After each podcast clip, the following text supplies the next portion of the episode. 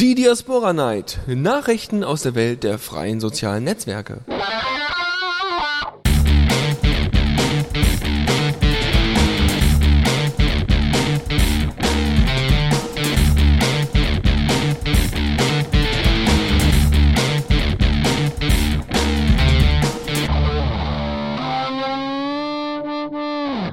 Einen wunderschönen guten Abend und herzlich willkommen zur Diaspora Night hier auf der Radio CC.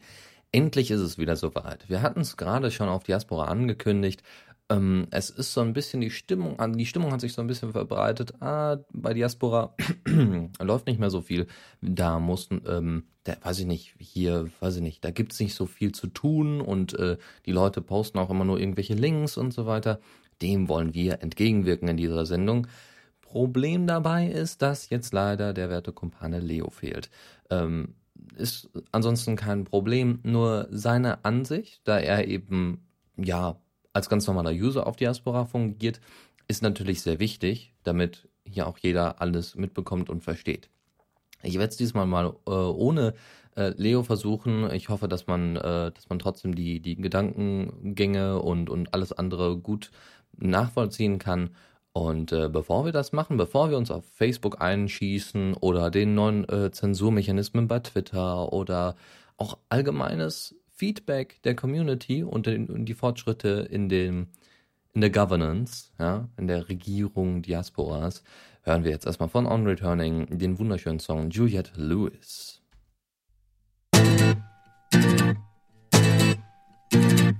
Diaspora aktuell. Zurück zur Diaspora Night auf the Radio CC. Willkommen zur ersten Kategorie und die anfängliche Frage schon bei der Umstellung von Diaspora von der Community-Ebene äh, war ja, wie bekommen wir überhaupt die Leute zusammen, damit sie mitarbeiten? Äh, wie kriegt man überhaupt schon bei der Entstehung von Diaspora war die Frage, wo kriegt man überhaupt die Leute her? Wo muss man sich, ähm, ja, wo man, muss man sich quasi bewerben oder wo muss man beworben werden? um, äh, um großartig äh, ein, eine, ein breites Feld abzustecken. Und das war gar nicht so einfach. Jetzt haben sie es ja größtenteils geschafft, aber jetzt äh, gibt es jetzt wieder Probleme bei der jetzigen Lösung, bei den Community-Lösungen. So, und zwar, wie kommen wir also an neue Coder ran? Da gibt es mehrere Möglichkeiten, da gab es auch mehrere Vorschläge. Ähm, und zwar hatte Matel Outreach, also aus der Reihe Outreach, ähm, Outreach ist nämlich eine eigene Untergruppe. Äh, Matel hatte da gemeint, ähm, man könnte am besten Studenten an den Universitäten fragen. Das sind meistens die Leute, die idealistisch sind, ähm, die äh, sich gut auskennen, die wissen, wie man Open Source ähm, propagiert und ähm, vor allem die auch äh, zwischendurch mal Zeit für sowas haben. Ja, äh, die meiste, also die arbeitende Bevölkerung hat vielleicht nicht unbedingt das Know-how, nicht unbedingt das Interesse und meistens sowieso nicht die Zeit. Und deswegen bietet sich, bieten sich quasi Studenten oder auch äh, Doktoranden oder sowas an, die äh, im Informatikbereich in irgendeiner Form tätig sind. Vielleicht auch aber nur freizeitlich, ja, also die dann eben gar nicht Informatik studieren, sondern irgendwas anderes studieren, aber trotzdem informationstechnisch auf dem neuesten Stand sind. Ansonsten könnte man noch Plakate machen, natürlich. Hm, haben wir ja schon bei dem Wanted-Plakat gesehen. Ne? Wir brauchen neue Developer. Äh, die gab es dann ja auch und, da haben sich ja auch mehrere Leute gemeldet. Ähm, ja, und was auch ganz interessant sein könnte, zur Vorstellung von Diaspora sind Datengrafiken. Ihr kennt doch diese typischen Grafiken, die meistens auch auf Diaspora rumschwirren, wo äh, es quasi wie so ein DIN A4-Blatt äh, ein unendliches DIN A4-Blatt runtergeht und dann immer irgendwelche, irgendwelche Diagramme angezeigt werden und äh, oder irgendwelche Pfeile und schöne Bilder dabei und irgendwelche Symbole und Logos und so. Alles wunderbar aufbereitet, so dass es auch jeder versteht. Und sowas für Diaspora, ich glaube, äh, also das glauben zumindest die Leute bei Diaspora, dass das eine gute Idee wäre, um eben ein breites eine breite Community zu erreichen. Könnte man solche Sachen dann auch auf Twitter oder Twitbig hochladen und dann eben über Twitter verteilen. Das geht relativ schnell und jeder hat Interesse, sich das anzugucken. John Lemon meinte dann dazu, das hat schon mal funktioniert. Das heißt, es gab schon mal äh, solche Ansprechphasen, wo man Studenten an Universitäten gefragt hat und ähm, da sind dann eben, weiß ich nicht, da haben sie fünf Leute äh, quasi erreicht ähm, die das irgendwie dann als Nebenbeiprojekt gemacht haben oder dann später in ihre Bachelorarbeit mit eingebunden haben. Äh, einer von denen ist hängen geblieben, aber ich meine von fünf, eine Auslosung von einem, das ist äh, in Ordnung. Die Ausbeute, ähm, die kann man natürlich noch verstärken, je nachdem, wen man da fragt. Je mehr Leute aus irgendeiner Gruppe, desto mehr werden auch dabei sein. So, Sean Tiller hat dann gesagt, ja, wir müssen vielleicht erstmal ein paar Grundsachen fertig machen. Die Installation muss einfacher werden. Wenn das geschehen ist, dann kommen die Leute vielleicht ganz von selbst, auch ohne vielleicht Developer zu sein, aber zum Beispiel irgendwelche Serverleute oder Leute, die einen Webspace haben, obwohl Diaspora auf dem Webspace aufzusetzen funktioniert so nicht. Also Leute, die einen Server haben und sich damit ein bisschen freizeitmäßig beschäftigen, äh, aber keine Programmiersprache können oder Ruby nicht können, die könnten sich dann ja einfach ja, dran setzen und sagen, okay, äh, Diaspora ist einfach zu installieren. Ich installiere es einfach mal testweise, habe ein bisschen Spaß damit und guck mal so, auch so ein bisschen mal in den Code. Und so könnte man zum Beispiel Interesse quasi erzeugen an Diaspora und an Ruby und an der Entwicklung, weil natürlich ein Pod-Betreiber, ja, der möchte natürlich auch so bestimmte Features drin haben. Und dann fragt er sich, okay, wie könnte ich das eigentlich an meinem Pod realisieren und dann später bei Diaspora mit einbinden? Zack, und schon hat man seine Features dann drin. Ähm, Docs und Code Cleaning ist sehr wichtig, ja, dass man auch eben die fortgeschrittenen äh, Entwickler mit rankriegt oder sagen wir mal eben nicht.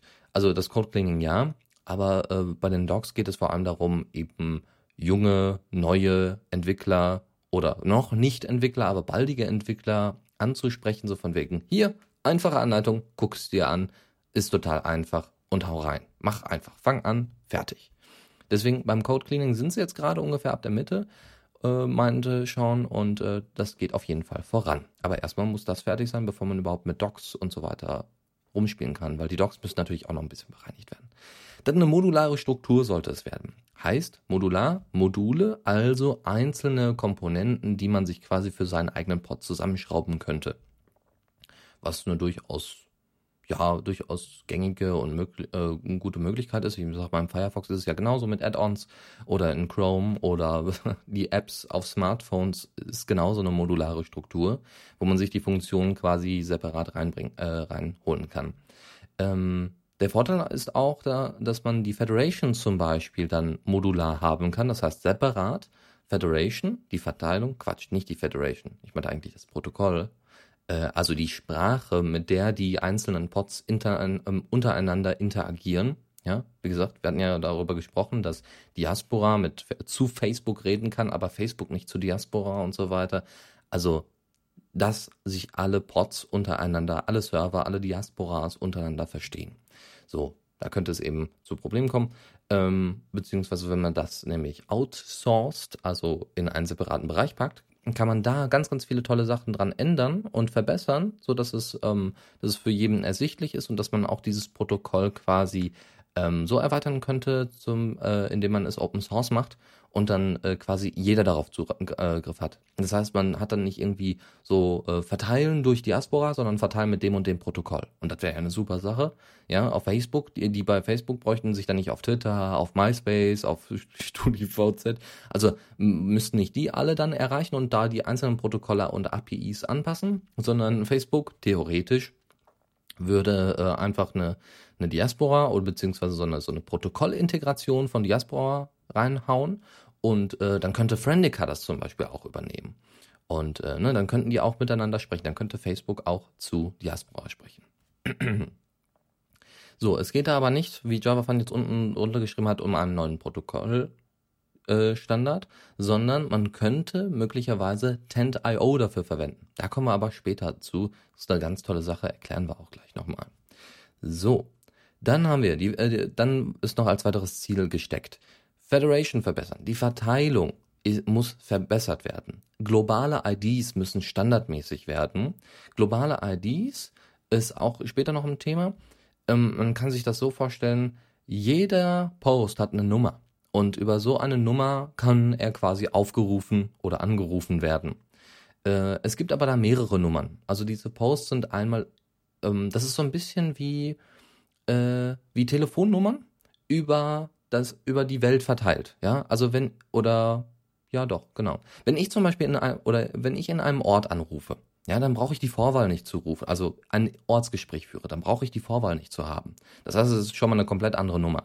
Muss ich aber außerhalb des Ortes telefonieren, kann das dieselbe letzte Nummer sein, aber vorne ist auf jeden Fall eine andere Vorwahl. Ja, also auch wieder eine andere Nummer.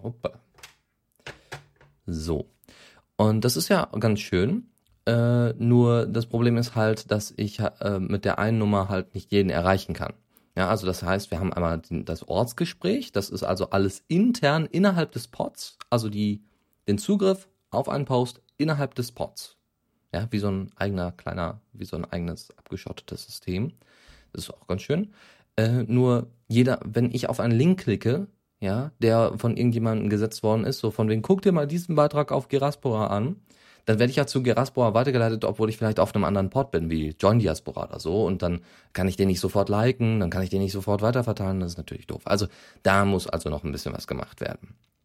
Aber da kommen wir auch gleich zu. Da gibt es nämlich auch einen Trick dabei, wie man das äh, machen könnte, theoretisch. Nur das muss standardisiert werden. So, größere Features integrieren. Ja, man muss auf sich aufmerksam machen, indem man einen Chat einbaut oder eine Gruppe und dann werden die Leute ausrasten und sagen, ja, jetzt gibt's endlich neue Features, die sind drin und endlich geht's voran und dann kriegen die Leute auch wieder Mut, weil das ist eben das, was die meisten kritisieren, keine neuen Features. Was tut sich denn bei Diaspora? Es tut sich einiges und es, davon hört man eben viel zu wenig auf Diaspora selbst, weil es auch nicht großartig verteilt wird.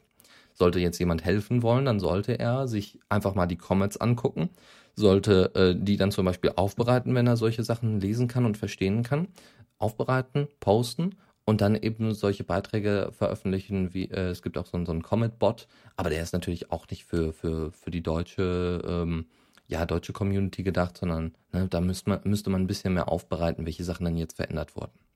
So, außerdem die Nicht-Coder zur Arbeit bekommen. Wie ich gerade gesagt habe, äh, die Nicht-Coder zur Arbeit bekommen, das könnte man entweder durch das Wiki, ein Wiki ist schon aufgesetzt worden, da weiß aber keiner so wirklich was von, ja, das ist noch nicht offiziell veröffentlicht, ja, da kann man zwar drauf zugreifen, kann man auch Änderungen vornehmen, wenn man die Rechte dafür bekommt, aber das war's dann.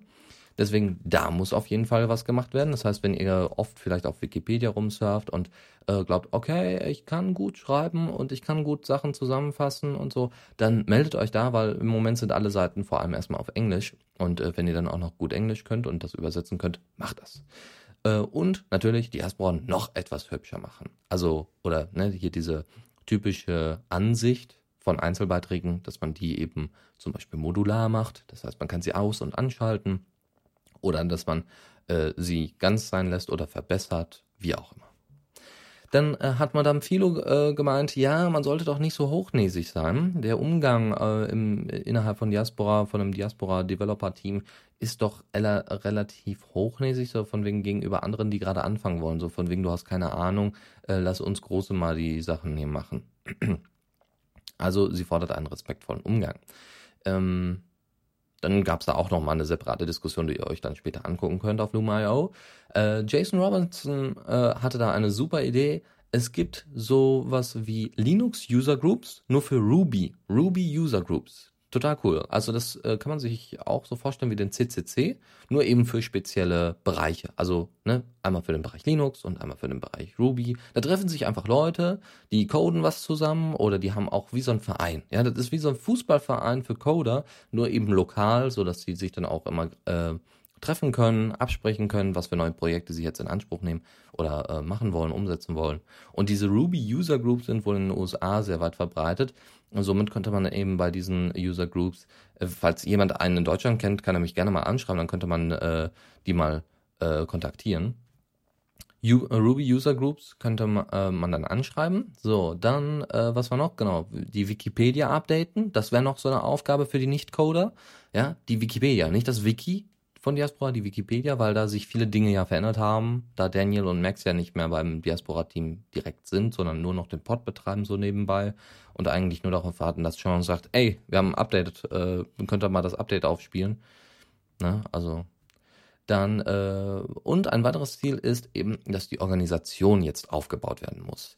Also eine, eine rechtliche Instanz von Diaspora es gab ja schon Ideen zur Erstellung von einem äh, Verein für Diaspora. Da ist derzeit nicht mehr so viel passiert. Können wir mal gucken, wie sich das noch äh, weiterentwickelt. Vielleicht kommt da noch was. Und ähm, wenn diese Organisationen aufgebaut sind, ob jetzt für Deutschland oder für die USA oder für sonst wo, ähm, dann hat man auch äh, eine noch bessere Möglichkeit, eine Aufgabenteilung zu machen. Ja, mal gucken. Obwohl, da kommen wir gleich noch zu, zu, den, zu, den rechtlichen, zu der rechtlichen Struktur mal schauen. Also, Organisation aufbauen, das heißt, man macht eine Aufgabenteilung zwischen den einzelnen Personen. Sean ist äh, für, für die Kommunikation nach außen äh, zuständig oder nur für einen technischen Teil oder was auch immer. So, dann haben sich äh, viele, ähm, haben sich einige vielleicht auch mit Firefox OS beschäftigt. Ich hatte ja mal was geteilt in dem Sinne über Firefox OS und wie diese Web-Apps funktionieren sollen. Die sind nämlich etwas anders. Eine Web-App ist quasi nur eine Schablone, ja, ihr habt nur eine Schablone, eigentlich das, was eine App heutzutage auch ist. Nur diese Web-App ist eben ausschließlich aus HTML bestehend. Ist eigentlich eine kleine lokale Website auf dem Handy, eine Website auf dem Handy, die dann eben zwischendurch mal in den Hintergrund ins Internet greift und dann mal Daten rauszieht, wie den Wetterbericht oder Nachrichten oder eben die Posts von Diaspora. Und das ist eben aktuelles Ziel. Da hat sich einer dran gesetzt und hat mal überlegt, hm, wie wäre es denn, wenn wir mal eine Web-App für Firefox OS schreiben, äh, für Diaspora. Hört sich ganz gut an. Also die Vorteile sind auf jeden Fall, dass äh, das Interface und ähm, einige Features äh, auf dem Smartphone bleiben, so dass man eben zum Beispiel solche Sachen wie Logos oder andere Bilder, die standardmäßig immer bei Diaspora dabei sind, ja, so wie das X oder, oder das Eurozeichen bei Geraspora, dass solche Sachen nicht dauernd und neu runtergeladen werden müssen, dass man eben eine Web-App macht, die man auch noch vielleicht anpassen kann, ja, wo man dann vielleicht verschiedene Themes draufpacken kann, was man jetzt auf den einzelnen Servern nicht so einfach machen kann. Das heißt, diese Web-App hat eben noch mehr Features. Man könnte dann zum Beispiel so eine Zeitungsansicht einbauen oder, ach, was weiß ich. Also ohne Ende Möglichkeiten sind bei dieser Web-App gegeben. Und äh, deswegen gibt es da viele Vorteile, das zu machen. Sollte sich einer dafür interessieren, kann er sich aber mal bei den Entwicklern melden und mal anfragen, so von wegen, äh, JavaScript kann ich, äh, sagt mal Bescheid. Und HTML habe ich auch ein bisschen Ahnung von. Wie funktioniert das denn genau? Und dann könnt ihr mal ausprobieren, ob man das machen könnte. Problem ist derzeit, dass es noch keine API gibt. Immer noch nicht von Diaspora, wo man dann hätte drauf zugreifen können. Mal sehen. In Berlin gab es jetzt schon mehrfach einen Diaspora Meetup. Also da hat man sich dann einfach getroffen. Diaspora-User haben sich getroffen, haben sich ein bisschen ausgetauscht, wie funktioniert Diaspora, wo kann man helfen, dies und jenes. Ja, in Berlin ist es ja gang und gäbe. Hm. Leider hier so im Ruhrgebiet, in NRW, hört man da nicht so viel von. Also es gab irgendwie mal einen Plan so von wegen, lass doch mal hier auch so ein Diaspora-Meetup machen, aber mal schauen. Vielleicht, wenn es Gruppen gibt, wenn die Gruppenfunktion tatsächlich da ist, dann äh, gibt es äh, endlich eine Möglichkeit, sich da zu sammeln und zu sagen, so, jetzt machen wir mal was gemeinsam, egal in welchem Bundesland. Malte Dick meinte dann dazu, äh, wir haben jetzt übrigens mal geplant, äh, wann der Diaspora Meetup stattfindet. Und zwar am 20. Dezember, vier Tage vor Weihnachten.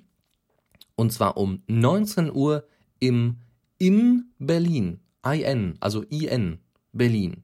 IN minus Berlin äh, in der Lehrterstraße 53 in 10557 Berlin.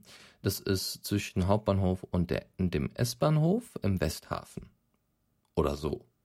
Da kann man sich dann also mal einklinken. Florian Hauschild hat er dann auch nochmal ähm, an sich an diese Berlin Meetup-Leute gewendet und hat dann gemeint, ja, wir müssen mehr, mehr Öffentlichkeitsarbeit machen. Ja, wir müssen mehr mit durch Blogbeiträge herausstechen, durch Videos, äh, vielleicht auch äh, mit Zusammenarbeit ähm, äh, mit Geraspora, wo man dann eben sagen kann, äh, wollt ihr überhaupt noch mehr User oder habt ihr da irgendwelche Möglichkeiten, äh, den Leuten da die Augen zu öffnen, äh, ihnen irgendwelche Angebote zu machen, was kann man da machen, ja, oder vielleicht auch mal solche Tutorials zu machen, wie setze ich einen äh, Diaspora auf, mal schauen. Deus Figandi der auch bei uns gerade im Chat ist, ähm, hat einen wunderbaren Beitrag über Interpod Safelinks geschrieben. Ich bin mir jetzt aber wiederum nicht sicher, ob ich das Thema schon mal hatte. Werden wir ähm, gleich nochmal ansprechen, da kann Deus ja nochmal was zu sagen. Ich hoffe, er hat die letzten Diaspora Nights miterlebt. Jetzt gibt's mal ein bisschen was Ausgefalleneres, und zwar von Raw Zombies Zombie. Und da sind wir wieder zurück zur Diaspora Night of the Radio CC. Ja, äh, so, wir waren gerade, genau, wir kommen jetzt zu den Interport Safelinks. Ähm, Deus hat es gerade äh, im Chat schon angesprochen, das ist eigentlich genau das, was ich gerade schon erzählt hatte, mit den Global IDs, also das mit der Vorwahl und der Nicht-Vorwahl, also Ortsgespräch und dann benötige ich eine Vorwahl. So ähnlich ist das. Deus hat da netterweise ein wunderbares kleines Tutorial zusammengestellt, wie man denn diese Interpod Safe Links äh, tatsächlich benutzen kann. Also, dass man wirklich unabhängig vom Pod Links für Beiträge setzen kann, ohne, ähm, ohne dass man jetzt auf den Pod weitergeleitet wird, auf den jeweiligen. Ich, hab, äh, ich habe einen Beitrag von Geraspora abgesendet. Der kommt irgendwann bei irgendjemanden an, der auf John Diaspora ist. Dieser postet dann einen Link zu meinem Post und einem Kommentar dazu oder ein Bild oder was weiß ich und postet das dann an Leute, die auch an die äh, an alle und äh, Leute auf Join Diaspora lesen diesen Beitrag, klicken auf den Link und werden weitergeleitet zu Geraspora. Das ist nicht schön. Aber nun gut.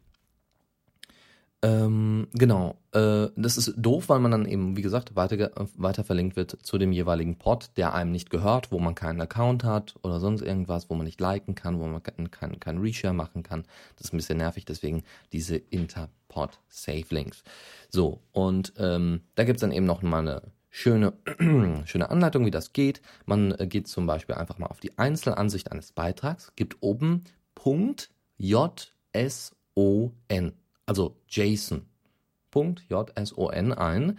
Äh, dann, kommen auf, dann verschwindet auf einmal der Beitrag. Man sieht ähm, ja so eine Art, ja so ein paar Buchstaben, Zahlenketten und so weiter. Und da steht eine GUID. Das ist die ja, General User ID, General Unit ID. Ich weiß es nicht. Es ist auf jeden Fall die, nee, Global ID. Global User ID, sagen wir mal. Ähm, ist auf jeden Fall die globale ID und diesen Code kann man sich jetzt nehmen und kann den kopieren, ne, der dann in Anführungszeichen steht hinter G genau Global Unique ID. Danke sehr. Global Unique ID, diesen Code kann man nehmen und kann den jetzt an den Link von oben, der, der äh, an den Link nochmal hinten dran heften quasi und ersetzt den quasi äh, oben. Ihr habt oben in euren wenn ihr auf die Einzelansicht geht, habt ihr oben äh, einen Link, prod.geraspora.de slash posts und dann kommt eine Nummer. So, und diese Nummer ist die, wie heißt sie? Local ID, genau. Wenn, wenn ich diese jetzt durch die Global Unique ID, die GUID, ersetze, dann passiert folgendes. Ich könnte jetzt slash posts slash diese Global User ID nehmen, in meinen Beitrag kopieren und jeder würde direkt zu dem Beitrag, zu der Beitragsversion auf seinem eigenen Pod verlinkt. Soweit klar?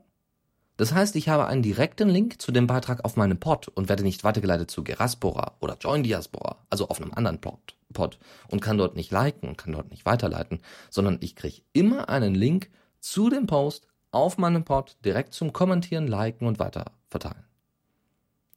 Durch diese, durch dieses einfach nur, anstatt joindiaspora.com und so weiter einzugeben, einfach slash posts, slash und dann die Global User, äh, Unique ID. Ganz einfach. Radio ist schwierig. Ja, ich würde gerne nochmal an dieser Gra an folgenden Grafik würde ich das gerne nochmal festmachen, aber das geht jetzt leider nicht. Also, ihr könnt euch das Ganze nochmal angucken. Wie gesagt, es gibt auch noch ein User-Script von Deus, hat da äh, was Schönes zusammengefasst. Äh, ist auf Englisch, kriegt er aber hin, oder? Und äh, dann könnt ihr damit ganz viel Spaß mach, äh, haben, wenn ihr dann auch mal auf andere Beiträge hinweisen wollt. Weiter geht's. Struktur des kommenden Diaspora-Projekts. Ich hatte es ja gerade angesprochen, es gibt bisher keine rechtliche Struktur außer die Diaspora Foundation. Äh, die Diaspora Foundation funktioniert aber nicht so ganz. Ähm, also da gibt es irgendwelche Probleme oder das ist irgendwie nicht offiziell genug oder ne, ist keine rechtliche Struktur in dem Sinne, wie man sich das gedacht hat. Deswegen hatte dann eben jemand angeboten, hey, ich mache einfach hier was auf äh, hier in Großbritannien auf. Ich will jetzt, dass es hier eine rechtliche Struktur gibt, wonach man so eine Art Förderverein für die Diaspora-Pods, damit die Pods auch finanziert werden können. Also quasi das, was schon für Geraspora vorgesehen war. Ähm, Jetzt gibt es aber auch noch andere Möglichkeiten, das zu machen, anstatt jetzt einfach sich selber dahinzustellen und zu sagen, hier, das ist der Diaspora e.V. oder Geraspora e.V. oder was auch immer. Und äh, ja, wir fördern jetzt das Pro äh, freie Projekt von Diaspora. Könnte man das auch einfach machen? Es gibt eine Institution, die so etwas bereits abdeckt. Äh, Free Software hast du nicht gesehen. Eine Foundation, die sich quasi nur deswegen gegründet hat, um anderen Projekten eine rechtliche Plattform zu bieten. Das heißt, man äh, hat dann so eine Art Vorstand innerhalb dieser Foundation und hat dann so, also so einen Subvorstand, so einen Untervorstand einer, der das komplette Projekt leitet und dann gibt es eben halt die Unterprojekte, wo dann eben Diaspora zum Beispiel ein Unterprojekt wäre. Und äh, die könnten sich dann einfach ne, rechtlich, ne, geben die dann eine Website an und alles andere würde dann geklärt werden. Ähm, und man bräuchte nicht noch eine eigene kleine, in Anführungszeichen, Verfassung schreiben für diesen Verein und, und, und, und könnte sich diese ganze rechtliche Kacke dann sparen. Äh, und die Devs können einfach loscoden. Das wäre auch eine Möglichkeit. Ja, ähm, dann gab es erstmal so einen Status Quo, äh, also ein derzeitiger Status, der abgegeben worden ist. Äh, die Diaspora Foundation muss weiter ausgebaut werden. Ähm, das Geld, was derzeit reinkommt, wird unter anderem an die Erhaltung des Pots von Join Diaspora weitergeleitet, natürlich. Das auch, sind auch große Kosten und Sean, der als einziger übergeblieben ist von dem kompletten Team. Sean hatte am Anfang nichts mit diesem Projekt zu tun, hat sich dann gesagt, hey, ich würde gerne bei dem Projekt mitmachen, ist dann irgendwie als Community Manager aufgetaucht und äh, nachdem sich dann die äh, kompletten Entwicklung, also nachdem ihr dann halt von uns gegangen ist und äh, Maxwell und, und äh, Daniel und so weiter sich quasi in Luft aufgelöst haben, war Sean der Einzige, der das Ganze tragen durfte. Ja?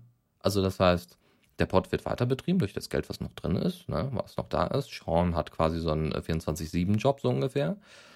Ähm, ja, und das ist schon alles. Ist schon heftig. Das ist schon tatsächlich komplett. Der, der, der kriegt tatsächlich Kohle direkt von Diaspora. Finde ich eine coole Sache. Mal schauen.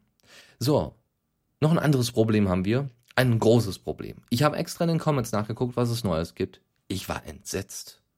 Die 404-Katze ist rechtlich nicht sicher. Ja, wenn ihr auf einen Beitrag geht, auf einen Link geht oder so, und dann steht da 404 und dann kommt so eine Katze, die ist rechtlich nicht abgesichert. Ganz schwierige Aktion. Ja, wie kann man dagegen setzen? Genau. Das haben die Leute jetzt, äh, haben die Leute, die Entwickler jetzt schon in den, in den derzeitigen Code eingefügt. Die haben nämlich eine CC-Katze eingesetzt, die auch ganz süß ausschaut und deswegen äh, könntet ihr euch mal anschauen. Ich werde die auch gleich mal in den Chat posten und dann habt ihr ein bisschen was davon. So, jetzt äh, geht es dann auch noch weiter zu Christuf. Christuf auf Diaspora. Christuf ähm, stellt sich mal ganz einfach vor, was es ist. Guten Tag, wir sind der Christuf e.V. aus Greifswald und sind neu hier. Wir machen alle zwei Jahre das Greifswald International Students Festival. Christoph. Jährlich die Fête de la Musique und semesterlich das Running Dinner. Außerdem haben wir neulich den Kulturförderpreis des Landes Mecklenburg-Vorpommern bekommen. Darauf sind wir mächtig stolz und machen noch geilere Sachen. Ja, warum nicht? Ähm, ja, könnt ihr euch mal angucken, ist einfach nur mal eine Empfehlung. Solltet ihr in Greifswald wohnen oder irgendwo in MacPom, ich weiß, da leben nicht so viele Leute. Aber sollte da irgendeiner wohnen, kann er sich ja mal an die Leute da richten ist ja vielleicht ganz interessant. Äh, vielleicht kann man die auch mal wieder etwas aufrütteln. Die haben sich wohl an, äh, haben sich wohl angemeldet, haben gesagt, ja, wir sind jetzt mal hier und so, aber haben wohl noch nicht großartig weiter irgendwelche Posts abgegeben. Also vielleicht könntet ihr ja mal aus der Reserve locken und den Privatnachrichten schicken. So, bevor wir zur nächsten Kategorie kommen, gibt es erstmal ein bisschen äh, Musik, was, was mir gerade auffällt, äh, die, was mir gerade auffällt, die gerade hier fehlt. Äh, wir machen mal The Kyoto Connection mit In the Middle of Somewhere aus dem wunderbaren Album Father and Son. Das ist, glaube ich, das aktuellste derzeit.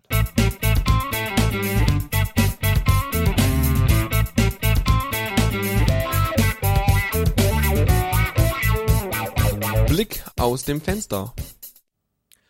Und den tun wir jetzt einfach mal, und zwar in Richtung Twitter. T äh, mit der Überschrift Twitter schönt CDU-Parteitag äh, hat die Süddeutsche ordentlich gegen Twitter aufgelegt aus ihrer digital, aus ihrem digitalen Sortiment. Und zwar gibt es einen Sponsored Twitter Account und einen Sponsored Hashtag Bereich. Also, nennt sich Event Pages, das ist eine neue Erfindung von Twitter. Wir machen folgendes, wir haben einen festen äh, Hashtag und wir haben, und der wird quasi ähm, gesponsert, das heißt, man hat Zugriff auf diesen Hashtag und kann quasi rausfiltern über eine Suche, wenn man auf diesen Hashtag klickt. Heißt also, die CDU hat ihren eigenen Hashtag, ja, gut, ist nicht besonders schwer, klar, kann jeder machen. Nur, sie hat auch ihre eigene Seite nur auf diesen Hashtag bezogen oder einen Twitter-Account, der diese Event-Page, wo diese Hashtags angezeigt werden, wo die Inhalte dieser Hashtags angezeigt werden, äh, der das Ganze da betreut.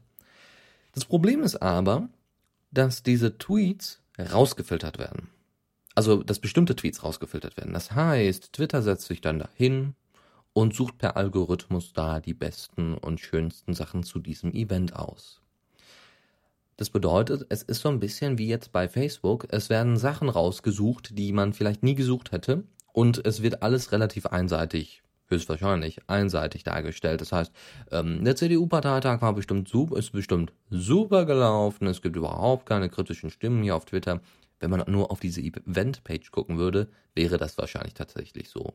Es gibt zwar noch eine Möglichkeit, alle Event-Sachen anzuzeigen, aber es ist, ne, es zeigt natürlich, wohin es geht, ja. Dieser kleine Link so von wegen Show, me, uh, show All Tweets, der ist auch äh, relativ versteckt.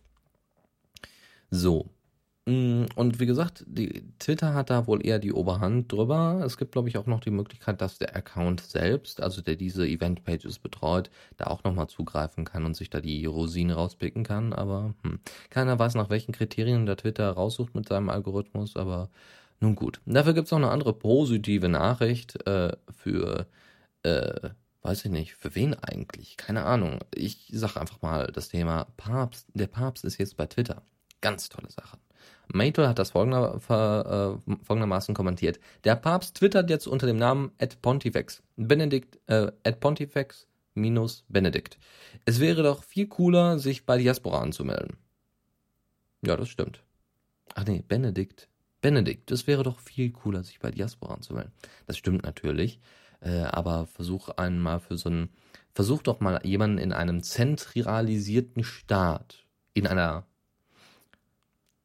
in einem Gottesstaat aller Diktatur versucht den nochmal auf dezentralisierte Netzwerke aufmerksam zu machen. Also, dass der überhaupt was von diesem komischen Twitter gehört hat, das ist wahrscheinlich schon äh, genug des Guten. Weiß ich nicht, vielleicht könnte man ja. Hm, okay, lassen wir das. Also, äh, jetzt kommen wir zur Facebook, äh, Facebook, zum Facebook-Bereich. Und zwar, Facebook hat ein Feature eingebaut, das nennt sich ähm, da, wo man seinen Organspendeausweis quasi teilen kann. Ja, seinen Organspendestatus. Ja, ich lass mir später eine Niere entfernen. Die könnt ihr haben. Das könnt ihr dann auf Facebook posten. Ganz tolle Sache. Wird dann schön in der Chronik angezeigt, mit Ort und Datum und so. Und es kann geliked werden und kommentiert werden, so von wegen, was, nur die Niere, nimm doch gleich beide. Achso, Theokratie. Deus weiß, äh, Theo, Deus weiß es am besten. Ne? Diktatur und äh, Gottes, äh, Gottesstaat ist dann Theokratie. Danke sehr. So, wir kommen wieder zurück zur Organspende. Ich glaube, Benedikt würde das nicht tun. Ähm, also kann geliked und kommentiert werden und äh, könnte auch die Aufmerksamkeit steigern. Also Detektor FM hat das übrigens mal aufgenommen. Das ist auch ein ganz nettes Webradio. Die haben das auch ganz gut drauf. Gab es einen netten Kommentar zu. So von wegen, im Allgemeinen könnte das ja die, äh, könnte das ja die Aufmerksamkeit steigern zum Thema Organspende. Ja, hier, Organspendeausweis, los geht's. Ähm, das Problem ist, dass äh, dieser Organspendeverweis, sagen wir mal, äh, nicht offiziell und nicht rechtlich gesichert und anerkannt ist. Das heißt, das geht auch ganz schnell unter. Also diese Aufmerksamkeit ist meistens auch gar nicht gegeben. Da liked dann einer so von wegen, ey, der lässt seine Niere da für andere. Das ist schön. Ähm, aber das war's dann auch. Ja, danach hat man es wieder vergessen, weil es dann irgendwann mal in, ins Nirvana verschwindet. Und es ist rechtlich noch nicht mal gesichert. Das heißt, man braucht immer noch einen ganz normalen Organspendeausweis, sonst funktioniert das nicht. Dann hatte halt die Kommentatorin da gemeint und die Redakteurin, ja, was kommt als nächstes? Ja, demnächst schicke ich meine komplette Krankenakte nach Facebook, ja, oder sag ihm, welchem Zahn mir welcher, welcher Zahn mir gezogen wird oder sonst irgendwas. Ja, das, äh, Ne, so könnte es tatsächlich sein. Wir hatten ja schon mal darüber gesprochen, dass Großbritannien schon überlegt, ja, wir werden mal soziale Netzwerke vielleicht äh, verifizieren lassen, so dass man sich quasi mit Twitter, Facebook, Amazon-Konten, YouTube-Konten, Google, was auch immer, äh, quasi auch an offiziellen an offizielle Stellen richten kann und somit dann quasi unterschreibt, indem man solche Sachen verifizieren lässt. Hm, ob das so sicher ist, ist dann eben die Frage. Solche Sachen können also kommen, ja, wenn Facebook groß genug noch noch größer wird was ja kaum noch geht, dann ähm, haben wir den Salat. Ne? Dann haben wir später ein Facebook-Konto-Verweis auf unseren Personalausweisen. So, dann auch was Freudiges, also zumindest für die Diasporianer. Facebook war down. Gestern Nacht, ich habe tatsächlich es noch live miterlebt, wie auf Twitter auf einmal der Sturm losging. Das ist immer witzig. Das geht ja immer nur auf einem anderen Netzwerk, wo man dann darüber sprechen kann. Ja. Äh, Facebook war down oder ist down und was soll ich bloß tun? tun. Und dann haben sie schon die ersten angefangen, irgendwelche Hashtags zu senden. Also von wegen, ähm, while Facebook was down oder sowas oder while Facebook is down und hat dann irgendwelche witzigen Kommentare dazu abgelassen. Ganz toll. Auf Diaspora war die Stimmung, äh, ja, zumindest angehalten. Es gab einige nette Kommentare dazu, einige nette Posts, die das mitbekommen hatten und ähm, ja, dem kann man eigentlich nichts mehr hinzufügen. Ein Grund äh, hat man bei Facebook auch nicht sehen können. Wahrscheinlich haben einige Pressevertreter angeschrieben. Da habe ich jetzt aber so schnell nichts zu gefunden. Sollte da irgendjemand äh, wissen, was da ist, dann sollte er, äh, äh also was da gewesen ist, dann soll er jetzt sprechen oder für immer schweigen. Wir gehen weiter. Facebook hat abstimmen lassen. Und zwar das allerletzte Mal. Facebook hat ja ein Abstimmungsverfahren. das heißt 30 Prozent. Also, ne, wenn, wenn Facebook irgendeine Sache machen möchte, also in Anführungszeichen irgendeine große Änderung machen möchte, dann hat Facebook die Möglichkeit, das von den Usern legitimieren zu lassen, indem dann einfach Leute an der Abstimmung teilnehmen. Mindestens 30 Prozent müssen es machen, ja, müssen an diesem Abstimmungsverfahren teilnehmen. Das wären irgendwas von 300 Millionen Mitglieder. Ja. So, jetzt gab es also äh, ein Abstimmungsverfahren zur, ähm, das ist witzig, ein Abstimmungsverfahren, ob das Abstimmungsverfahren abgeschafft werden soll. Ja, also Löschen des Abstimmungsverfahrens, ja oder nein. Das wurde entschieden und äh, Fazit war folgendes, wie heise.de berichtet. Facebook kann das bisherige Abstimmungsverfahren wie geplant abschaffen. An der wohl letzten Nutzerabstimmung nahmen viel zu wenige Mitglieder teil, um Einfluss zu nehmen. Binnen einer Woche beteiligten sich bis Montagabend 668.872, um das abzukürzen. Also, sagen wir mal, 650.000 ein bisschen mehr darüber. Mitglieder an der Abstimmung. Das entsprach am Anteil von weniger als 0,07 Prozent der Facebook-Nutzer. Damit das Ergebnis einer Abstimmung für das Netzwerk bindend ist, wäre eine Beteiligung von mindestens 30 Prozent erforderlich. Das wären aktuell rund 300 Millionen Mitglieder. Mit mehr als 589.000 Teilnehmern sprach sich eine klare Mehrheit von fast 90 Prozent gegen die vorgeschlagenen Regeländerungen aus.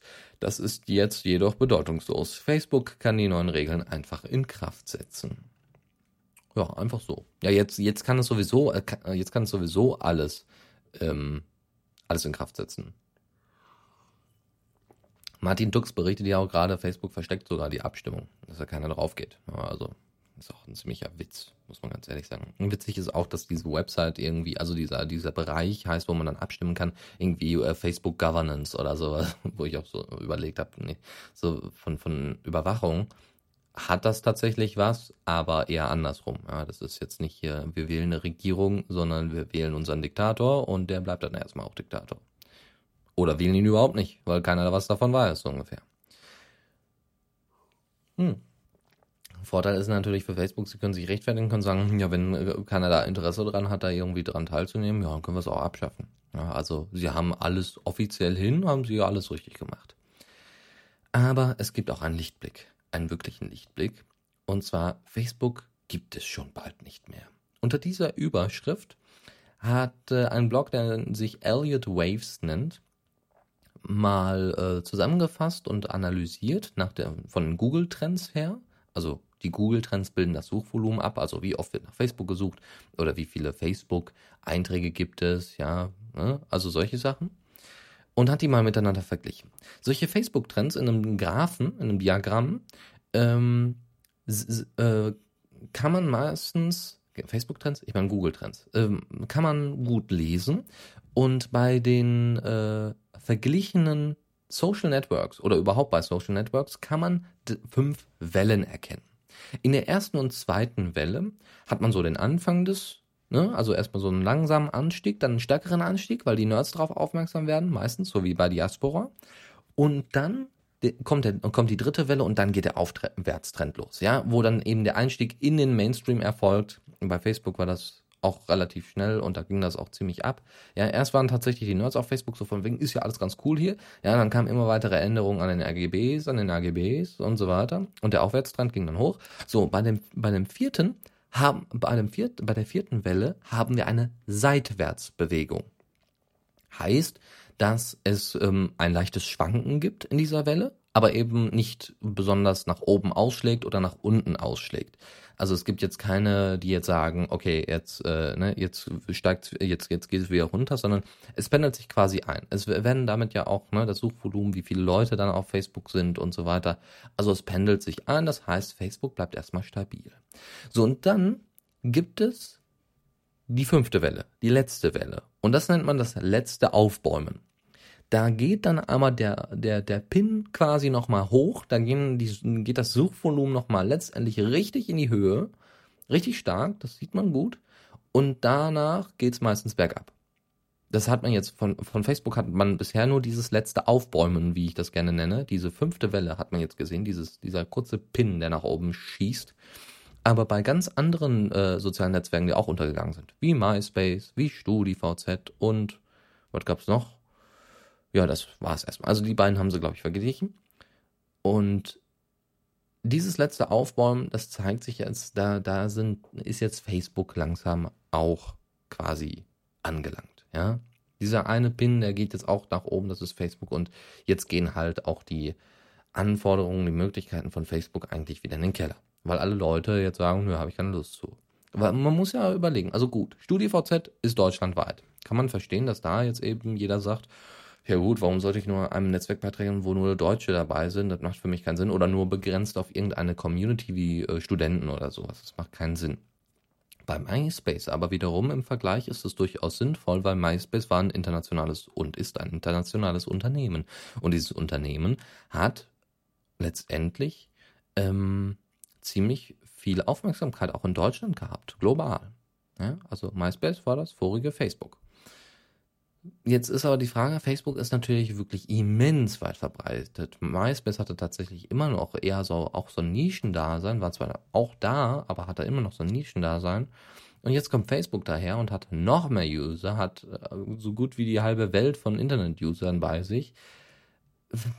Wie, wie läuft das dann? Aber zumindest nach diesen Kapitalanalysen, die eben dieser Elliot Waves, dieser Blog macht, nicht dieser Typ, das ist nur so eine Struktur, nach der man da angeht, diese Kapitalanalysen, dass eben der Abwärtstrend von Facebook quasi beschlossene Sache ist. Das ist klar. Ja, dass das irgendwann absinkt, ist klar. Deswegen stoßen auch alle Aktieninhaber, also alle Facebook-Manager, ihre Aktienpakete ab, weil sie ganz genau wissen, das wird nichts. Das wird nichts. In naher Zukunft ist Facebook nicht mehr so viel wert. Und äh, wie gesagt, das sind ja Kapitalanalysen. Ne? Kapitalisten passt auf Facebook, äh, passt auf Diaspora ja überhaupt nicht hin. Kann man aber trotzdem mal äh, kurz ansprechen. Und zwar Facebook hat nach den Analysen von diesem Blog her wohl den schlechtesten Zeitpunkt für einen Börsengang benutzt, den man haben kann. Ja, also sie hätten viel, viel früher den Börsengang, wo schon quasi in der dritten, ab Mitte des, der dritten, äh, der dritten Welle ungefähr, also dieser Aufwärtstrend, hätte quasi äh, der Werte Mark Zuckerberg seine seine Sachen schon raushauen müssen oder, oder dann Anfang der vierten Seitwärtsbewegung, ne, dieses wellenartige, leichtes, wellenartiges Schwanken. Währenddessen hätte er schon die, die äh, Aktien rausbringen müssen und dann hätten sich alle drum gerissen, alle hätten es haben wollen. Und man merkt ja jetzt auch an der Zurückhaltung auf den, äh, an der Börse, dass äh, keiner das haben will. Und das ist quasi schon zumindest kapitaltechnisch, geldtechnisch, quasi schon der erste die erst, das erste Anzeichen dafür, dass Facebook bald nicht mehr da ist. Wir wollen es hoffen. Wir wollen es hoffen. Aber bevor wir hoffen, gibt es jetzt noch mal einen Lichtblick. Noch einen Lichtblick. und zwar Tend.io. Wir hatten es gerade schon im Chat irgendwo angesprochen, da war schon mal das Thema dran. Und zwar neues Protokoll für freie soziale Netzwerke. Wir hatten das auch schon öfter mal in der Diaspora halt angesprochen. Tend.io Protokoll hatten wir angesprochen, ne? Die Sprache, das Protokoll, die Sprache, womit die einzelnen Pods untereinander sprechen. Wunderschön, ne? Facebook kann nicht mit Diaspora und so weiter. Bla. So. Dieses Protokoll ist unabhängig von Diaspora, ist unabhängig von Friendica, unabhängig von Facebook und jeglichen großen Leuten. Ja, so wie XMPP für Messenger oder äh, was gibt's noch? Identica hier, Statusnet, ja, eben auch für Kurznachrichten. Tend.io möchte aber ein Protokoll für alle freien sozialen Netzwerke werden. Also freie, dezentrale soziale Netzwerke. Das Ding ist Open Source. Man kann sich auf tent.is, also tent.is Tent wie das Zelt auf Englisch, .is, kann man sich dann eben mal ein Demo davon angucken. Bisher sieht es wirklich einfach aus wie so ein Twitter-Pendant, ist es aber nicht.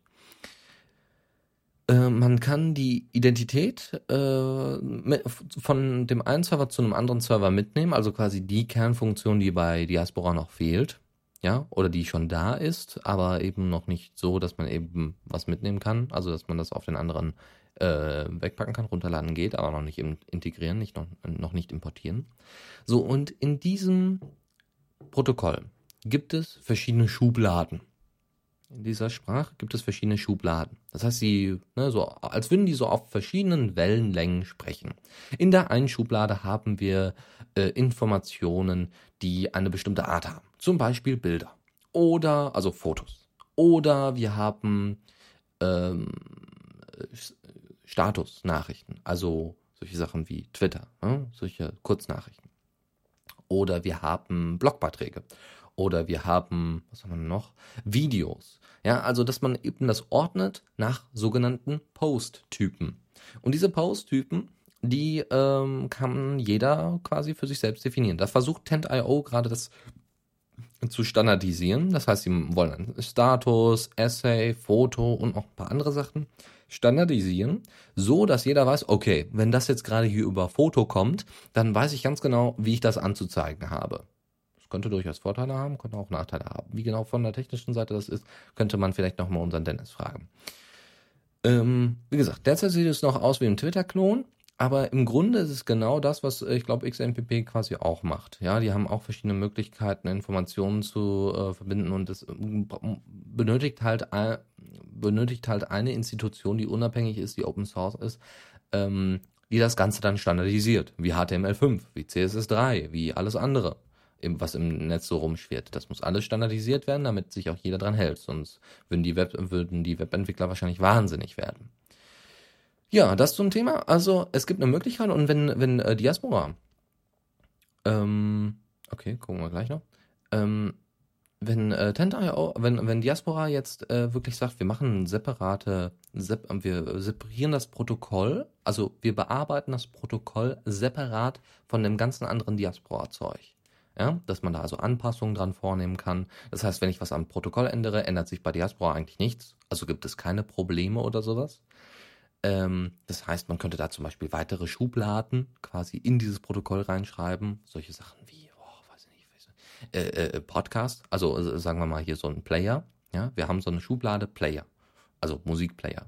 Und dann kann ich da eben, äh, diese Sachen sind zwar in Diaspora noch nicht implementiert, Dafür aber sind sie schon mal im Protokoll drin. Und dann kann man später bei Diaspora gucken, ja, es gibt dann eben keine Probleme mit dem Protokoll, kann man dann bei Diaspora gucken, okay, äh, wir haben jetzt eben im Protokoll das schon drinstehen, gar kein Problem, das ist auch schon alles, dass die Verbindung funktioniert. Jetzt müssen wir das nur noch in, bei Diaspora implementieren. Das heißt, es geht deutlich besser und wenn irgendwas am Protokoll kaputt ist, dann äh, setzt sich das nicht so direkt fest bei Diaspora. So, weiter geht's. Also, äh, JavaFund hat er gerade hier schon geschrieben. Aktuell ist Tend.io noch durch normales Copyright geschützt. Open Source umfasst für mich auch eine offene Lizenz. Sehe ich genauso, deswegen gucken wir mal, wie es sich entwickelt. Ich denke mal, dass ähm, das Tend äh, sich ja auch nochmal bei Diaspora ein paar Sachen abguckt und bei Friendica und äh, dass sich ja auch ein paar Diaspora-Leute ja schon mit Friendica-Leuten ausgetauscht haben, so von wegen, wollen wir das beide nicht mal als Standard irgendwie nehmen? Friendica hat quasi, ja gut, die brauchen eigentlich keinen Standard, weil die irgendwie im Moment alles unterstützen, was geht, weil die PHP-Entwickler da so fix sind mit den Features. aber dadurch wirkt das alles auch ziemlich durcheinander. Ja, also da werden nacheinander die Features rausgehauen und mal schauen. So, bevor wir weitermachen, muss ich jetzt erstmal hier eine Pause machen. Meine Güte, ey, ist eine Strapaze. Wir gehen nochmal äh, zu unseren wetten Freunden von On Returning. Isn't there really a place for me in this world? Ja, hier bei der Diaspora Night of the Radio CC.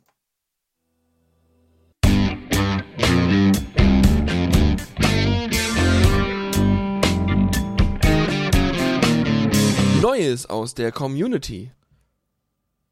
Und da kommt dieses Mal ganz, ganz viel her von Henning B. Harding. Er findet zum Beispiel die mobile Ansicht besser als die Android-App. Äh, folgendes Zitat. Wow, warum habe ich bis jetzt die blöde Android-App für Diaspora benutzt, wenn die mobile Ansicht im normalen Browser viel komfortabler ist? Das ist aber erst seitdem die Community tatsächlich an der Macht ist, äh, weil ähm, die viele Features mit eingebaut haben, die es vorher nicht gab und wo es viele Streitigkeiten gab. Äh, ich wo, also ich glaube, die, das Hochladen von Bildern ist über die, ähm, über die Online, über den Online, äh, über die Online-Integration immer noch nicht möglich, aber man arbeitet dran. So weit ist das klar. Sollte das schon möglich sein, bitte gleich mal im Chat einfach kurz anmerken. Christian Sunke Neu hier wird missbraucht und zwar hat er sich folgendermaßen da über das Problem, über folgendes Problem ausgelassen. Neu hier als Hashtag zu benutzen, um YouTube-Videos unter möglichst viele Menschen zu bringen, ist der schnellste Weg auf meine Ignore-Liste. Ja, da gibt es tatsächlich ein paar Leute, die sowas machen, ja, die, den Hashtag Diaspora oder den Hashtag Dias, äh, Neu hier dafür benutzen, um irgendwelche YouTube-Videos äh, großartig zu verteilen. Aber derzeit haben wir ja noch Glück, dass ähm, viele Leute darauf achten, dass viele Leute äh, ähm, viele User einfach darauf aufmerksam machen und sagen, ey, hör mal, neu hier ist wirklich nur für Sachen geeignet, die äh, auch, wo du, wo du Fragen hast, wo du Probleme hast, wo, man, wo du dich vorstellen willst. Und Diaspora ist wirklich nur das, was Diaspora betrifft. Ja, weil Diaspora followen, followen auch sehr viele. Etwas lauter. Noch lauter? Hm, eigentlich bin ich laut genug? Ich sollte laut genug sein. So. Okay, gucken wir nochmal. So. Dann, äh, wie gesagt, äh, wie steht ihr dazu? Also ich äh, sehe das auch genauso. Ne? Man sollte dann auch immer darauf aufmerksam machen, hier der Hashtag wirklich nur Informationen zu diesem Hashtag und nicht ohne Ende ähm, Hashtag Flooding betreiben, das dann als Spam abgetan wird. Rainer Blaumeise ähm, hat mal eine, hätte gerne mal eine Anleitung, wie man Tags am besten verwendet äh, folgendes Zitat. Gibt es eigentlich Konventionen, wie man die Tags am besten verwendet? Den Hash im Satz, das wäre natürlich toll. Damit kann man auch mal wieder, da, damit man auch mal wieder lernt, ganze Sätze zu schreiben. So richtig, mit Komma und Punkt. Oder am Ende als Liste und Übersicht. Neu hier, was geht ab und so. Ne? Also, äh, so, also, ne, dass, dass das eben zur Übersicht ganz gut ist und äh, ne, dass man eben äh, überlegt, wie man, ob es da irgendwelche in Anführungszeichen Konventionen gibt. Konventionen, Konventionen gibt es so nicht, aber die meisten haben es tatsächlich so. Sie haben oben ihre Überschrift, haben dann ihren Hauptteil, wo sie dann entweder Zitate oder ihre eigene Meinung äußern und äh, heben dann meistens nochmal irgendwelche Sachen vor mit so, mit so einem fett gedruckten oder kursiv gedruckten oder wie gesagt Zitate werden dann auch mit diesem Zitate, mit der Zitatefunktion von Markdown benutzt und ganz, ganz unten kommen erst die Tags, weil die Tags ja wirklich nicht wirklich gelesen werden, sondern die sind einfach nur die, quasi die Orientierung, äh, wo das einzuordnen ist und äh, dass es auch bei den Leuten ankommt, die eben diese Tags abonniert haben. Das heißt, meistens kommen die Tags nach unten, weil mitten im Satz stören sie sogar meistens. Ja, dann stören sie so ein bisschen den Lesefluss, weil es wirkt dann irgendwie so wie so ein, ja, wie Twitter eigentlich. Und äh, das kann man ja zum Glück, weil es unbegrenzte Beiträge gibt, un unbegrenzte Beitragslänge, kann man das quasi bei äh, Diaspora verhindern. So. Blutbumper hat von seinem alten Account ähm, eine Anleitung gegeben, wie man ein öffentliches Profil macht. Wenn ihr auf euren, euer Profil geht und ihr folgt euch selber nicht, was meistens der Fall ist. Also wenn ihr, äh, wenn ihr euch jetzt mal in einem Browser nicht angemeldet habt oder ein Freund von euch auf euer Profil geht oder ein anderer User, dann sieht er die Beschreibung nicht, die ihr angegeben habt. Die Beschreibung wird erst sichtbar, wenn man jemandem folgt. Ist zwar schade, ist aber standardmäßig so eingestellt. Warum auch immer. Das kann man vielleicht ja irgendwann nochmal ändern oder als Einstellung irgendwie äh, mal unterbringen. So, wie macht man das also? Also wie kann man trotzdem irgendwie eine Beschreibung hinzufügen, sodass Leute, die gerade erst da sind, ähm, sich das mal angucken können und erstmal wo wissen wollen, äh, wer steckt dahinter, lohnt es sich dem zu followen oder nicht? Okay, also, man macht erstmal einen Aspekt fertig. Da ist keine Sau drin, niemand. Ist keiner einsortiert, gar nichts. Ist einfach nur ein leerer Aspekt mit einem gewissen Namen. Von mir aus Profil. Dann ähm, könnt ihr einen Beitrag machen, einen Beitrag, einen Post erstellen und könnt dort jede Menge Sachen einstellen. Könnt sagen, hier, äh, das ist der und der und hier und der und der Link und das und das und ja, hier bin ich zu finden und da bin ich auch zu finden und, und ich bin der Tollste und Beste. Dann, ähm, aber jedes Mal, wenn ihr irgendwelche Markdown-Sachen benutzt, also solche Sachen wie Hashes, also diese Rauten oder, oder eine Klammer oder sowas, die irgendwie auf Markdown hinweisen, dann macht ihr ein Slash davor. Müsst ihr natürlich ein bisschen ausprobieren, aber macht ihr ein Slash davor. Einen äh, Backslash, wenn das so richtig ist, ja. Und zwar mit diesem Backslash schaltet ihr quasi dieses ganze Markdown-Gedöns aus und somit ähm, wird es wohl anders behandelt. Dann sendet ihr diesen Beitrag in den, allein, allein in diesen leeren Aspekt ab. Ja, die Beschreibung als Post in einen leeren Aspekt posten. Und dann kann man den Link jetzt überall hin verteilen. Also den Link entweder zum Post oder eben den Link zum, ähm, weiß ich gar nicht mehr. Den, auf jeden Fall kann man einen Link verteilen. Also wahrscheinlich zum Profil kann man den verteilen und äh, äh, jeder sieht diesen Beitrag dann als allererstes, kann seine Hashtags, äh, hat am besten gar keine Hashtags hinzufügen, weil sonst sieht das so ein bisschen wie so, ein, wie so eine Spam-Nachricht aus. So, von Anna Blume kommt die Frage, wie wir es mit unseren Postings halten. Folgendes sagt sie. Teilt ihr hier alles öffentlich oder nur einen Teil? Habt ihr eure Kontakte nach verschiedenen Aspekten eingeordnet oder alle in eine Schublade? Ich frage deshalb, weil es für mich hier erstmal ganz anders ist als auf Facebook. Ja, ich kann ja nur erzählen, wie ich das mache. Hm. Also ich habe tatsächlich eher die Aspekte danach geordnet, wem, wem ich folge. Also ich habe äh, tatsächlich einen Folgenaspekt und ähm, das heißt, ich sende an diese Institutionen oder Accounts einfach keine Informationen. Nie außer eben das, was sie sowieso über öffentlich mitkriegen wollen. Ich poste aber die meisten Sachen aber auch öffentlich, weil ich möchte, dass sie geteilt werden und dass es meistens sowieso relativ unpersönliche Informationen sind. Brauche ich jetzt irgendwie Hilfe oder sowas, dann ist es natürlich gut, dass sich das irgendwie im Netzwerk verteilt. Äh, ich wäre natürlich auch dafür, dass man irgendwie eine Möglichkeit einbindet, noch so eine quasi so eine separate Gruppe, von außerhalb, also als Google-Suchanfrage, ist es nicht möglich, meine Beiträge zu lesen, aber ich hätte trotzdem gerne eine Funktion, dass jeder in dem in, in, auf Diaspora diese Beiträge lesen kann, verteilen kann, liken kann, kommentieren kann, wie er möchte, nur eben, dass sie eben nicht nach außen dringen. Diese Funktion fehlt noch. Die gibt es bei Liberty schon, deswegen finde ich die ganz toll. Aber wie gesagt, das wäre natürlich ganz schön, wenn man das auch noch irgendwie anders einbinden könnte.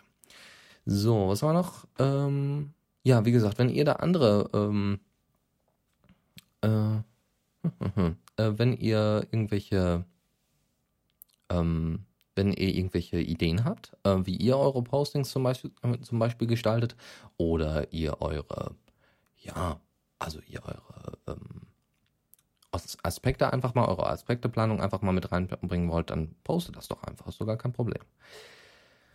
Gabi Nene hat auf, ähm, auf eine Kommentarfunktion beim Weitersagen hingewiesen. Sie hat Folgendes geschrieben. Vor einigen Tagen hat hier jemand geschrieben, dass Diaspora schöner und das Miteinander interessanter sein würden, wenn die Nutzer nicht nur Links weitersagen, sondern etwas Eigenes schreiben. Ich finde gut, wenn man einen interessanten Link weitersagt und etwas Eigenes dazu schreibt. Aber leider ist die Funktion des Weitersagens nicht so eingestellt, dass automatisch auch ein Feld aufgeht, wo man etwas dazu schreiben kann.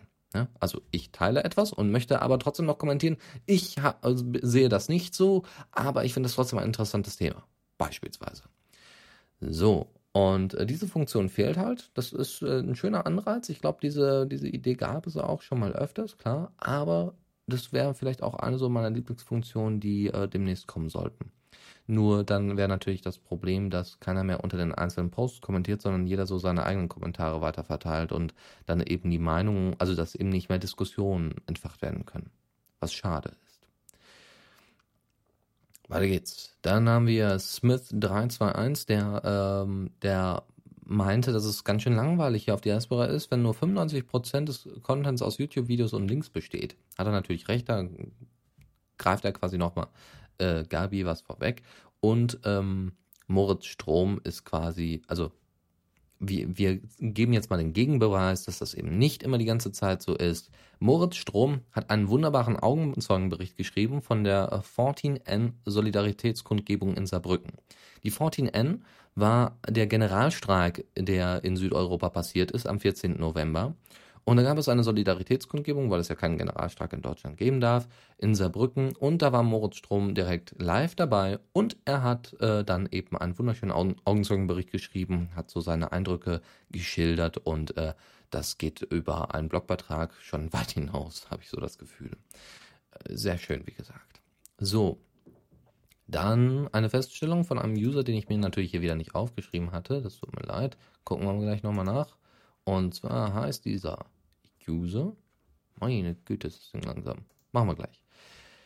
Ein User meinte, ich fühle mich hier auf Diaspora mehr zu Hause als auf Facebook. Äh, folgendes Zitat. Es hat lange gedauert, viele Freunde sind auf Facebook und sie zu Diaspora zu bringen ist fast unmöglich. Privatsphäre-Einstellung habe ich sehr hart angezogen auf Facebook. Ich habe Menschen auf Diaspora getroffen, die mir, mir jetzt schon fast wie Freunde äh, vorkommen. Hier glauben die User an etwas und wollen mit Gleichfühlenden zusammenkommen. Deswegen ist ja auch nicht so viel Geplauder. Also, das typische Palaver. Interessante Diskussionen und neue Themen stützen diese Auffassung. Ich bin froh, ein Teil von Diaspora zu sein. Das ist schön. Das war Stuart Duckworth. Hört sich auch gut an. Stuart Duckworth. Und, ähm, den, ja, Duckworth.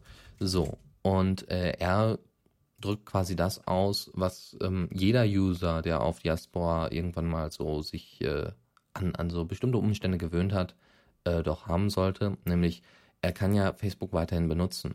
Nur er wird es dann sehr beschränkt benutzen können, weil eben ne, durch die Privatsphäre-Einstellungen und allem drum und dran könnte man vielleicht einfach Diaspora so ein bisschen als Filter dazwischen reinstellen. Er hatte auch weiter in einem Vortrag, das habe ich ja jetzt selber übersetzt, frei übersetzt, also nicht auf Wahrheit prüfen großartig, ähm, die, äh, dass man eben über Diaspora auch einfach Facebook-Sachen posten kann.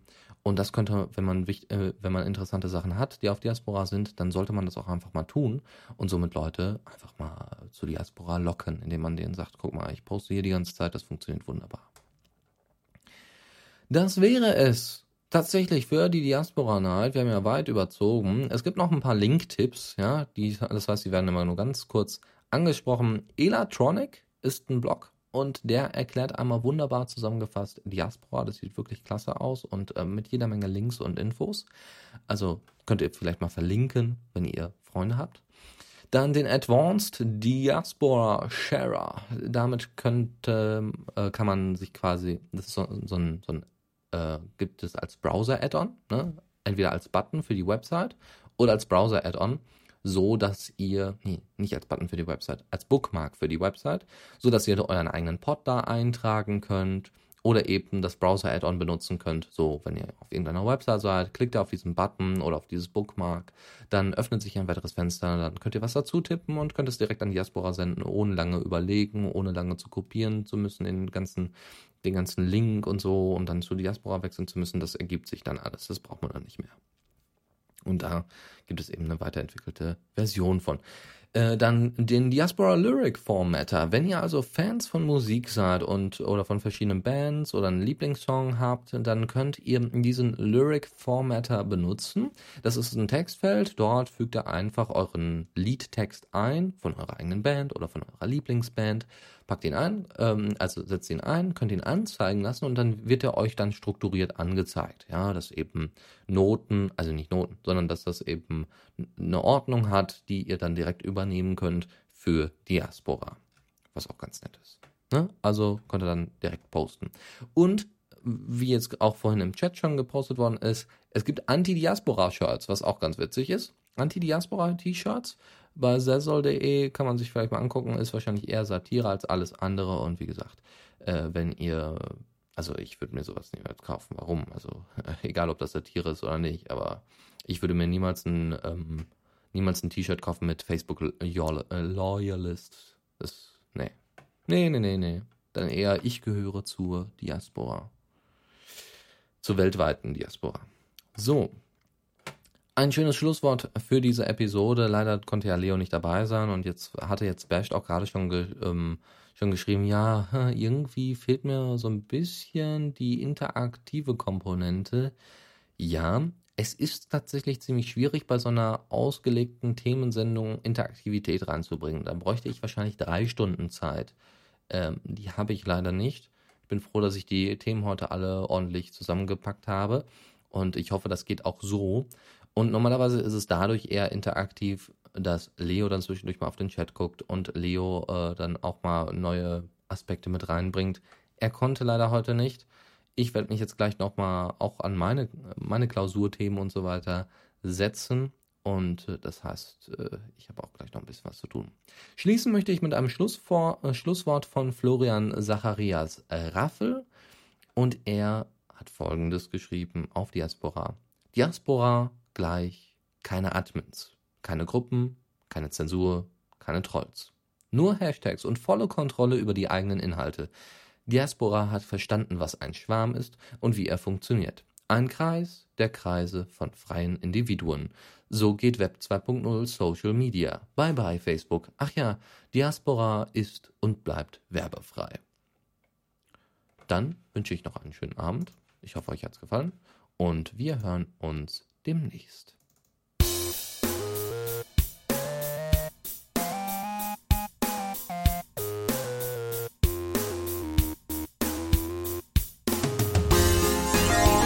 Diaspora Night.